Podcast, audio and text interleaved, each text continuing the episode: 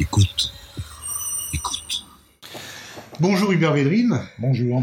Alors, vous êtes euh, mon invité pour parler d'un atlas que nous avons fait ensemble. C'est la quatrième édition, l'atlas géopolitique du monde global, mais c'est surtout l'occasion pour faire un peu un tour d'horizon euh, des questions internationales. Euh, L'origine de cet atlas, c'est un peu de, de, de, vouloir évoquer les différentes interprétations du monde. Il n'y a pas une seule interprétation, mais elles sont multiples et euh, vous avez voulu, nous avons voulu les mettre à la disposition du lecteur pour qu'il fasse lui-même son choix. Oui, d'abord, c'était un plaisir de refaire ensemble cette mise à jour. C'est oui. un atlas qu'on fait depuis quelques années. Il y a celui-là, puis l'atlas des crises et des conflits. Mais compte tenu de l'état du monde, son évolution, les rebondissements, il faut vraiment les remettre à jour. C'est pas un simple toilettage. Nous le savons bien. D'autre part, je crois qu'il faut redire, comme à chaque fois, que nous avons la chance de travailler avec un cartographe qui est vraiment excellent. Tous les utilisateurs des atlas le savent. C'est Jean-Pierre Magnier que je salue ici. Alors après, oui, c'est vrai que c'est pas une simple description, mais nous voulons alimenter pour les chercheurs, les étudiants, les enseignants, etc., cette approche qui consiste à voir le monde pas que du point de vue français ou européen ou occidental, voir le monde depuis les différents points de vue. Et on en a vraiment besoin aujourd'hui. Autrefois, c'était, disons, une sorte de, d'élégance intellectuelle de se dire, mais en fait, que pensent les Chinois? Et maintenant, c'est une nécessité absolue. Parce que si on ne croise pas ces regards, euh, on ne comprend pas ce qui se passe dans le monde. Alors, il y a une thèse que vous développez depuis déjà quelques temps euh, sur le fait que le monde occidental a perdu le monopole de la puissance, mais beaucoup dans le monde occidental font comme si ce monopole perdurait et qu'ils peuvent agir comme auparavant, d'où quand même des échecs assez flagrants. Oui, il y a deux remarques à faire là-dessus. C'est vrai qu'il y a très très longtemps que, que je dis je suis en mode factuel, il n'y a aucun, aucune lamentation dans mon propos je constate que le monde occidental, qui a contrôlé le monde hein, pour l'essentiel pendant 3-4 siècles, bien ou mal, ça c'est un autre débat, en tout cas, euh, n'a plus le monopole. Alors, il y a plusieurs contestations, parce que d'abord, il y a des théoriciens asiatiques, notamment Kishore Mahbubani, mais aussi des, des, nationalistes chinois maintenant, qui disent de toute façon, ça va au-delà. C'est la fin de la parenthèse occidentale. Et ils considèrent comme une parenthèse qui s'est passée pendant 3-4 siècles, ou donc quelques pays européens, pour des raisons dures à expliquer, d'ailleurs en Russie, peut-être là, les avancées industrielles, ont réussi à coloniser, dominer, influencer les trois quarts du monde. Et, donc, il y a cette contestation. Est-ce qu'on est après dans un monde où carrément la période occidentale est complètement finie? C'est pas ma thèse. Moi, je me borne à dire, vous aussi, euh, c'est la fin du monopole. C'est pas la même chose. Ce n'est pas la fin de la puissance, c'est la fin du monopole de la puissance, voilà. qui est deux choses différentes. C'est pas la fin de la puissance, ni de la richesse, ni de l'influence, mais la fin du monopole. Et alors, il y a l'autre réaction euh, très juste, qui est que pour les Occidentaux, c'est quelque part insupportable, cette idée. D'abord, c'est insupportable pour les Américains par esprit de puissance, surtout quand après la fin de l'URSS, ils sont dans une phase du bris, puis même par esprit de sécurité. Ils veulent.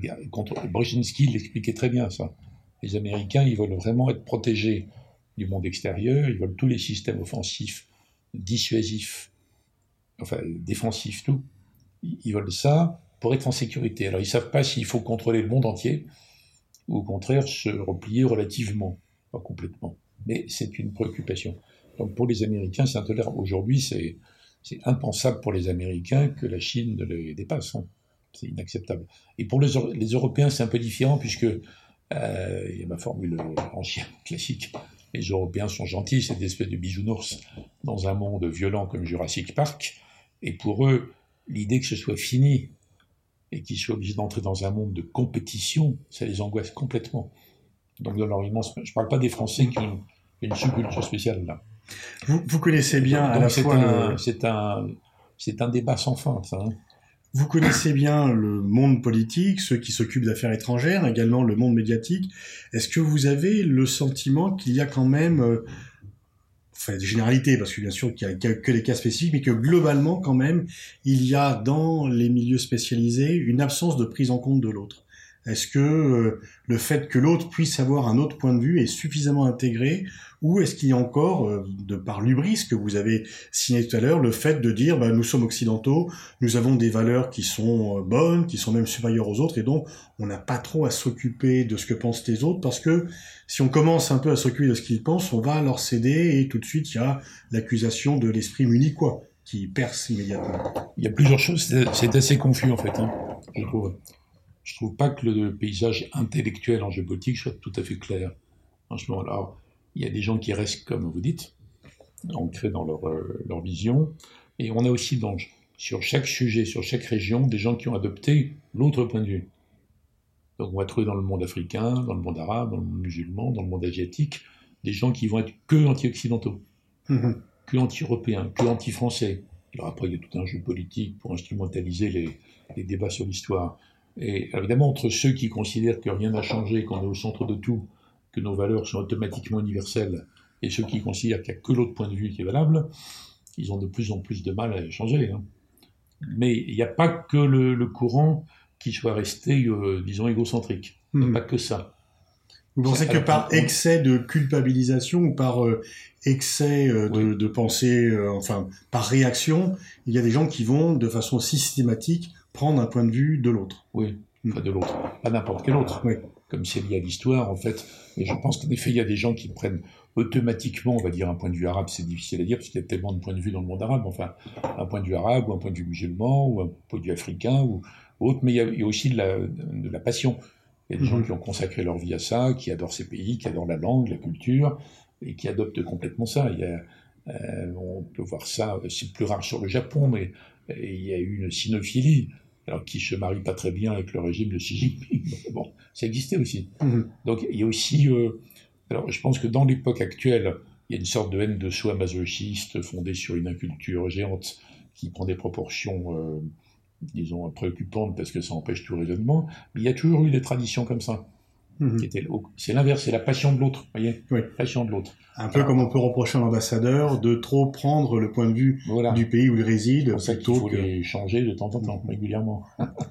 Donc, euh, euh, finalement, ces différents courants, ils ont toujours un peu existé, mais c'est amplifié par les réseaux sociaux où les choses sont pas filtrées, sont comme ça. Et euh, le vrai problème intellectuel, c'est comment faire dialoguer ces courants. Mhm. Parce qu'ils ont tous quelque chose à dire, en fait. Rien n'est entièrement faux dans ce qu'ils disent. Vous pensez que le, débat, le dialogue sur les questions géopolitiques, est-ce qu'il vous paraît plus nourri qu'auparavant ou plus difficile qu'auparavant? Très nourri et très difficile. Je suis pas étonné que la revue Le Débat euh, soit obligée de s'arrêter, par exemple. Et ce qui a été dit par Marcel Gaucher, notamment, et Pierre Nora aussi, c'est qu'en gros, le débat n'est plus possible. On peut plus débattre, ça n'intéresse plus les gens. Ils veulent euh, s'insulter, se délégitimer. Je parle pas avec des gens euh, qui ne partagent pas mes valeurs, je veux même pas les rencontrer, je vais surtout pas lire leurs livres. Mais le débat était quand même assez endogame comme revue. Non, parce qu'il y a eu beaucoup de. Évidemment, s'il n'y avait pas l'extrême droite, il n'y avait pas l'extrême gauche, Mhm. mais il y avait énormément de points de vue entre les deux. Et même si, euh, en effet, on peut dire ça sur cette revue en particulier, le fait qu'on ne peut plus débattre, je pense que Oui. moi je partage ce, ce jugement, je trouve ça préoccupant. Donc, je suis très attaché à ce que se reconstituent des lieux d'échange et de discussion, y compris sur les sujets les, les, les plus délicats. Je pense que c'est devenu quand même très difficile et que la, euh, la culture qui a existé à un moment donné, quand une partie de l'intelligentsia était sous influence euh, stalinienne, on va dire, pour raccourcir, il y a eu l'idée qu'on ne discute pas avec les vipères lubriques, enfin, vous voyez, ou les ravisqueux. Mais quand vous étiez ministre vous-même, vous aviez... chose, là je parlais bien avant, Oui. 50-60. Quand à l'époque où j'ai été ministre dans à l'époque Chirac-Jospin, c'était moins net quand même. Je trouve qu'on pouvait discuter. Mais pourtant, Oui. vous êtes souvent élevé, d'ailleurs vous avez cherché le débat avec euh, vos contradicteurs, mais vous êtes souvent élevé sur la simplification qui était faite des, Oui, euh, oui. de l'analyse géopolitique. Oui, mais c'était moins pire que maintenant. Mhm. je trouve. Par exemple, quand j'avais dit, sur les ONG, je prends un exemple qui avait choqué, hein, j'avais dit, bon, les ONG ont des revendications euh, très grandes par rapport au gouvernement, d'honnêteté, de, transparence, il faut qu'elles rendent compte, faut-il cela. Ça serait pas mal que les ONG s'appliquent les critères qu'elles exigent des gouvernements. Indignation, plein d'ONG disent c'est horrible, comment on peut dire des choses comme ça. On a dit, mais écoutez, on va discuter. Donc après, pendant plusieurs semaines, j'ai reçu à Paris, à Genève, à New York ou ailleurs quand je déplaçais, des gens qui discutaient, des gens des ONG. Ils disaient oui, vous n'êtes pas entièrement tort, mais c'est peut-être pas à vous de le dire. Bon, mais pourquoi? Parce que, parce que là, bon. Le débat a eu lieu, en fait. Mhm. Le débat a eu lieu. Là, il y a des sujets, aujourd'hui, euh, euh, quand ils tiennent à, aux aspects controversés de, de l'histoire et quand ça met en, en jeu des, des calculs politiques d'aujourd'hui. Par exemple, sur l'Afrique, ce qui se dit, euh, c'est presque impossible de discuter aujourd'hui en France, Alors que c'est pas du tout le cas en Afrique. Mhm. En Afrique même, parce qu'ils ont d'autres soucis, d'autres priorités. Donc, encore une fois, il peut y avoir des choses intéressantes dans tous les points de vue, même extrêmes. Donc, au-delà de ce que le débat a vu pris en compte, il peut y avoir euh, dans les extrêmes des remarques intéressantes à étudier, mais ça se passe où et comment? Vous voyez? Donc, il faut que les gens acceptent l'idée que le but d'un échange, c'est pas uniquement de disqualifier l'interlocuteur. Est-ce que c'est pas aussi le fait argumenté, il faut que ce soit que- comme on le fait là. Est-ce que c'est pas aussi le fait qu'on met de plus en plus euh, les impératifs moraux euh, pour la diplomatie, ce qui peut avoir des avantages, et... mais qui en même temps vient au nom de la morale de condamner? Il est très facile, au nom d'arguments moraux, de condamner celui qui ne partage pas, parce que du coup, ce n'est pas un désaccord, c'est une faute morale. Oui, mais je suis d'accord, ça s'ajoute. Hein. Hmm. Je pense qu'il y a une amplification euh, des débats qui sont plus du tout académiques. Que vous avez euh, les réseaux sociaux, l'information continue, le- les médias, bon, euh, tout est hystérisé quand même. Donc c'est presque impossible de mettre, prononcer deux phrases articulées de suite sans être interrompu par quelqu'un qui est scandalisé par un mot qu'on a prononcé ou qu'on n'a pas prononcé ou ceci, cela. Bon, c'est quand même une aggravation. Mais à ça s'ajoute le manichéisme, alors pour le coup occidental, Mhm. c'est occidental ça. L'Occident qui pense avoir gagné complètement. Euh, après la fin de l'URSS, l'Occident a gagné. Vous vous rappelez la thèse de la fin de l'histoire, c'est on a gagné parce que le monde entier est rallié à la démocratie de marché. Donc il n'y a plus de contrevenants. Et s'il y a des imbéciles qui sont euh, en retard, on va les sermonner, sanctionner, éventuellement bombarder. Et puis, mais c'est terminé, on s'en fiche, c'est marginal. On sait exactement l'inverse qui s'est produit. L'histoire s'est pas arrêtée, elle s'est remise en marche. Mais Enfin, il en on les a un... on les a bombardés, et ça a échoué. Quoi. Oui, en plus, bien sûr. Et non, mais je parle de la psychologie. Hmm. Et dans ce manichéisme, on incarne le bien contre le mal. Dire, même aux États-Unis, euh, Kissinger, ultra réaliste, est obligé d'écrire un livre en disant est-ce qu'on a encore besoin d'une politique étrangère? Parce que là, c'était répandu l'idée sur les campus et ailleurs qu'on ne parle pas des gens qui ne partagent pas nos valeurs. Mhm. Heureusement que Roosevelt et Churchill n'ont pas dit ça par rapport à Staline pour battre Hitler. Et alors, donc, il y a l'idée qu'on n'a plus à parler avec ces gens, que c'est absolument dégoûtant, alors que la diplomatie était inventée pour ça, en fait.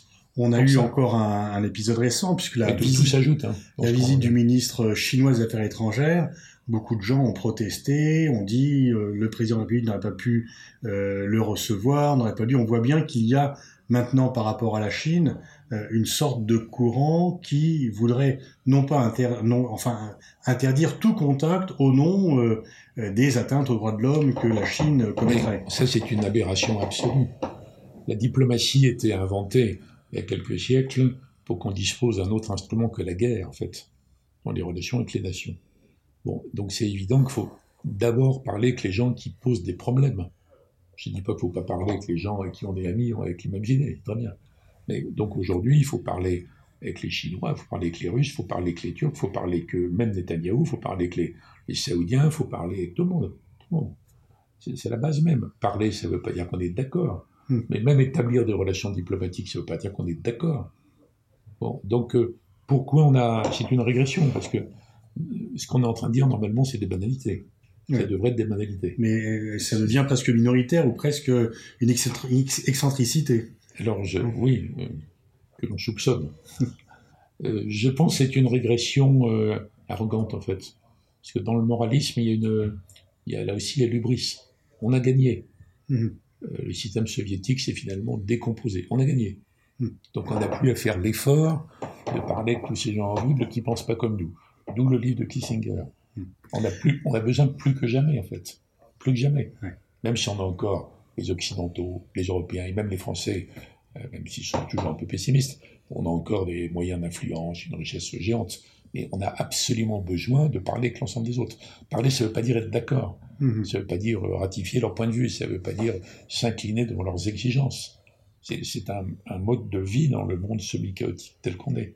C'est terrible qu'on en soit obligé de, De, de dire rappeler comme évidences. ça, hein. Dans, dans ce livre, et c'est vous qui l'avez rédigé, vous avez, euh, on a, vous avez beaucoup élargi euh, tout le passage sur les enjeux écologiques. Ah oui, oui. Et dans votre récent livre, écrit juste euh, après la crise du Covid-19, vous appelez à une écologisation de la politique. C'est un thème euh, sur lequel on ne vous attendait pas forcément et sur lequel vous vous exprimez et travaillez depuis quand même déjà assez longtemps. Oui, moi j'ai toujours été sensible ça, passionné par ça, mais j'ai pas eu dans mes fonctions à m'exprimer spécialement de là-dessus, mais j'ai déjà fait un essai il y a 5-6 ans quand même, qui s'appelle Le monde au défi.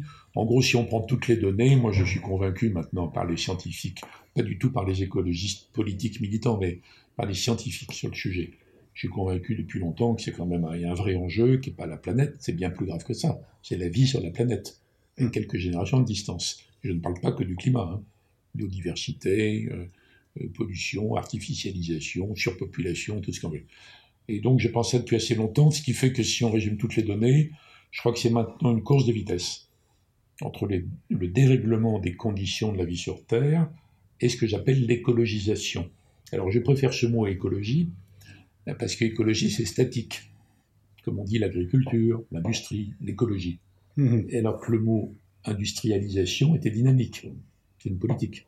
Le mot écologisation est une dynamique.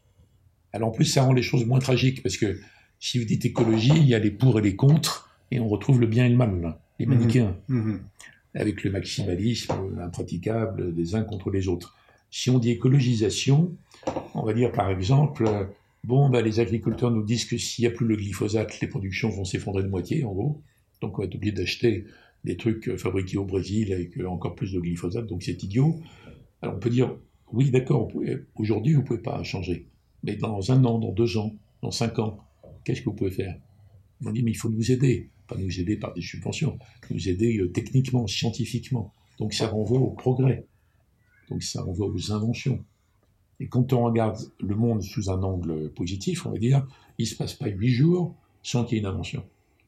En matière d'énergie, en matière d'agriculture, une nouvelle molécule qui est moins pire qu'une autre, en matière de recyclage, en matière de plein de trucs. Donc je, préconise l'emploi de ce terme, et j'ai constaté dans beaucoup de conférences ou entretiens que les gens comprenaient très bien que c'est un processus. Alors après, on va aller plus vite pour écologiser par exemple les voitures, la révolution électrique est incroyablement plus rapide que prévu. Euh, pour les avions, c'est très compliqué. Aujourd'hui, si on voulait faire un avion électrique, ce serait une gigantesque batterie volante, il n'y aurait plus un centimètre carré pour mettre un passager, donc ça marche pas. Mm. Il faudra qu'il y ait d'autres percées, vous voyez. Et dans, Donc- dans Donc, cette... donc je, je préconise ça, qui s'applique à tous les domaines, et qui- le rythme sera différent selon les matières et les pays, mais je pense que ça va dominer les 20 ou 30 années qui viennent. hein. Dans, dans cette course de vitesse entre l'écologisation et donc qui dépend à la fois des, des découvertes techniques, mais aussi de la volonté politique, et de l'autre côté la dégradation, le fait que l'on attaque de plus en plus les ressources, que le jour du remplacement où on a tout consommé ce que la Terre a produit avance de plus en plus, sauf cette année du fait euh, de- du confinement. Oui. Est-ce que euh, vous, vous pensez que vous avez une vision optimiste Est-ce que vous pensez que le pari est en train d'être gagné ou que les choses sont très en retard et très dangereuses? Ni l'un ni l'autre, hein, c'est trop tôt pour eux. Donc je pense qu'il faut vraiment euh, intensifier l'écologisation, mais de façon rationnelle. Par exemple, abandonner le nucléaire aujourd'hui, c'est le contraire de ce qu'il faut faire. Regardez ce qu'a fait l'Allemagne il y a 10 ans pour des Mhm. raisons démagogiques électorales. Ils ont abandonné le nucléaire, donc ils ont relancé le charbon. Le jour, en revanche, où on a trouvé des batteries tout à fait nouvelles, un moyen de stocker l'énergie solaire, là c'est prodigieux, ça change de l'économie globale. Parce qu'on pourra abandonner le charbon, puis le pétrole, puis le gaz, puis le nucléaire, ça sera formidable. Donc il faut être rationnel, il ne faut pas être émotionnel, hystérique sur le sujet, ni démagogique. Ça, ça dépend des domaines. Alors où est-ce qu'on en est? Je ne sais pas, c'est beaucoup trop tôt. On ne peut pas tirer de bilan global. En plus, la, la prise de conscience devient s'affine et se, se rationalise en Europe, mais pas en Chine, pas en Inde, pas en Russie, pas en Afrique. Mhm. Et en même temps, on ne peut pas nier que tous ces gens aient, aient le droit de se développer. La Chine s'est quand même rapprochée euh, de La Chine un l'Europe parce qu'elle y voit aussi un moteur de développement pour... euh, Oui, mais alors justement, oui, mais ils sont approchés parce que la pollution dans les villes, mais ça n'a aucun rapport avec le climat, ça. Mhm. La pollution dans les villes est devenue telle qu'on ne peut plus respirer dans les grandes villes chinoises. Mais bon, tant mieux. Euh, oui, il y, a- il y a une évolution. Même dans les pays qui veulent que émerger, parce qu'il y a encore énormément de gens qui vivent dans une pauvreté abjecte, ils commencent à comprendre qu'il ne faut pas passer par toutes les étapes pendant lesquelles on est passé, nous, depuis la révolution industrielle. Ça peut permettre des convergences. Aujourd'hui, si on fait une cimenterie moderne, elle recycle à 98%. Ça n'a rien à voir avec tout ce qu'on a fait pendant très très Mhm. longtemps. Non. Il faut aller dans ce sens, il faut inventer de nouveaux outils euh, statistiques, il faut inventer un calcul du PIB écologique. Je pense que ça va hum, dominer tout. Et en même temps, la, bataille géopolitique est toujours là. Souvent, ça ne va pas le faire disparaître. Dans la dernière partie de l'Atlas, c'est le monde vu par. Donc, euh, on a essayé d'imaginer comment euh, chacune des grandes nations voyait le monde pour montrer que la vision française n'était pas la même. Et si on inverse un peu, euh, vous promenez un peu sur l'ensemble des continents dans vos différentes fonctions, quel regard le monde porte sur la France aujourd'hui, dans sa diversité? C'est très contrasté parce que dans toute l'Europe, les Européens voient la France comme un partenaire essentiel, euh, avec l'Allemagne, mais il y a toujours un ressentiment caché euh, à cause de Napoléon, de choses comme ça. Puis à un moment ou un autre, on a fait la guerre à tout la le monde. La peur de la domination française. Oui, alors ils n'ont pas peur, mais ils ricanent tout de suite, vous voyez. Hmm. Donc les, il y a beaucoup d'Européens derrière les, les, discours officiels qui ricanent un peu quand on a des problèmes, vous voyez. Donc il n'y a pas, euh, disons, il n'y a, a, pas une attente extraordinaire. Sauf qu'il y a dans chaque pays des, des francophones, francophiles qui adorent notre pays, indépendamment des gens qui viennent en vacances. Il y a des... Ça, c'est l'Europe quand même. Il y a quand même une, histoire, hein. une histoire de compétition quand même. Hmm. Compétition pour la, pour la domination. C'est quand même mélangé. Après, il y a une grande partie du monde où ça n'évoque rien en fait. N'évoque rien, des choses assez lointaines, euh, la Tour Eiffel, euh, De Gaulle, des choses qui émergent comme ça. Mais après, il y, a, il y a toujours des éléments. Par exemple, je me rappelle très bien avoir été reçu par un président chinois qui m'avait lu les vers de Victor Hugo dans les, en français. Il avait lu, bon, euh, dans lequel Victor Hugo condamnait l'incendie du palais d'été. Et dans lequel Victor Hugo avait dit les barbares, c'est nous, hmm. c'est pas les Chinois. Alors ça, c'est un truc extraordinaire qui a franchi le temps, qui traverse les siècles et qui, que tous les Chinois connaissent. Donc il y a un truc. il va rester quoi? Victor Hugo, la commune, général de Gaulle. Euh, donc, vous voyez, ça dépend des endroits. Après, il y a des parties du monde qui attendent énormément de nous, énormément, mais souvent à travers un, narratif émouvant, nostalgique et décalé, en fait. Qu'est-ce que la France fait pour nous, vous voyez? Là, on a une relation à la fois émouvante, sympathique, énervante et ambiguë avec la plupart des anciens des pays qui ont été des colonies ou des protectorats, hmm. qui d'ailleurs ont fait leur chemin, qui jouent à fond la carte de la mondialisation et qui sont euh, peut-être en train de passer avec des Chinois des accords qui ressemblent à une recolonisation, dans l'autre sens, mais qui en même temps vont continuer à dire à la France, vous faites pas assez pour nous. Bon, et ils font jouer la concurrence. Comment? Ils font jouer la concurrence. Oui, ils font jouer la concurrence, c'est normal d'ailleurs. Donc là, c'est plus compliqué. Les, les, relations avec des pays d'Afrique, des pays arabes, avec le Liban, etc., c'est toujours plus compliqué. Donc il y a une part de vrai qui reste.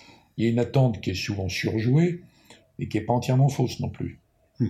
Donc il faut, euh, faut, faut, distinguer. Puis il y a la relation avec les États-Unis qui est très très compliquée. Alors j'allais venir pour, pour finir, vous aviez, lorsque vous étiez ministre, forgé ce concept d'hyperpuissance américaine, différent de la superpuissance parce que plus global. Euh, beaucoup pensent que si Joe Biden euh, gagnait les élections de 3 novembre, les choses redeviendraient normales, meilleures, comme avant.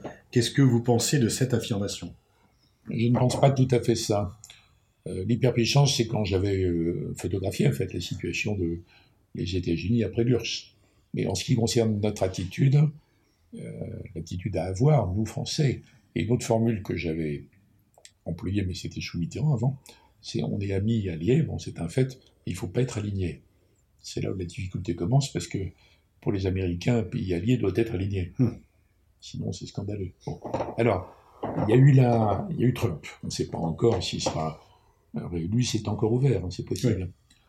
Euh, alors, si Trump, c'est votre question, si Trump est battu, clairement, il y a trois hypothèses. Hein. Trump est clairement élu, Biden est clairement élu, on est dans l'incertitude, la, confusion et la controverse. C'est gravissime. Hein. Ça serait la plus grande crise des États-Unis depuis euh, très, très, très, très, très longtemps. Prenons l'hypothèse Biden. Euh, immense soulagement en Europe, accablement en Pologne, accablement en Israël, en Arabie, dans les Émirats. Il y a quand même des pays qui adorent Trump. Hein. Mm. Aux Philippines, tout ça. Des pays qui l'adorent.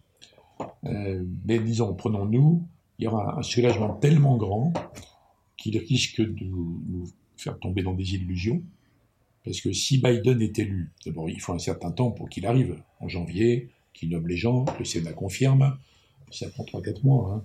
Alors il sera vraiment très poli, il sera pas répugnant comme Trump, il sera agréable, il sera... Et les gens diront c'est merveilleux. le, cauchemar Trump est terminé. Et là il y a un petit risque, je trouve, parce que euh, les États-Unis ne redeviendront pas les États-Unis imaginaires qu'on s'est réinventés en réaction à Trump. Et par exemple, le multilatéralisme, on parle comme si c'était une religion, les États-Unis n'ont jamais été très multilatéralistes. Même Clinton avait le courage de le dire. Quand il y a un problème, on essaie de le régler avec nos amis. Si ça ne marche pas, on le règle tout seul. Et même nous, la France, on n'a jamais été complètement multilatéraliste. Sinon, il n'y aurait plus de politique étrangère française ni de dissuasion. Mm. Donc, on est entre les deux, en fait. Si à Biden, il va venir en Europe, ce sera très sympa, euh, voir les Européens, réunion de l'Alliance, je ne sais quoi.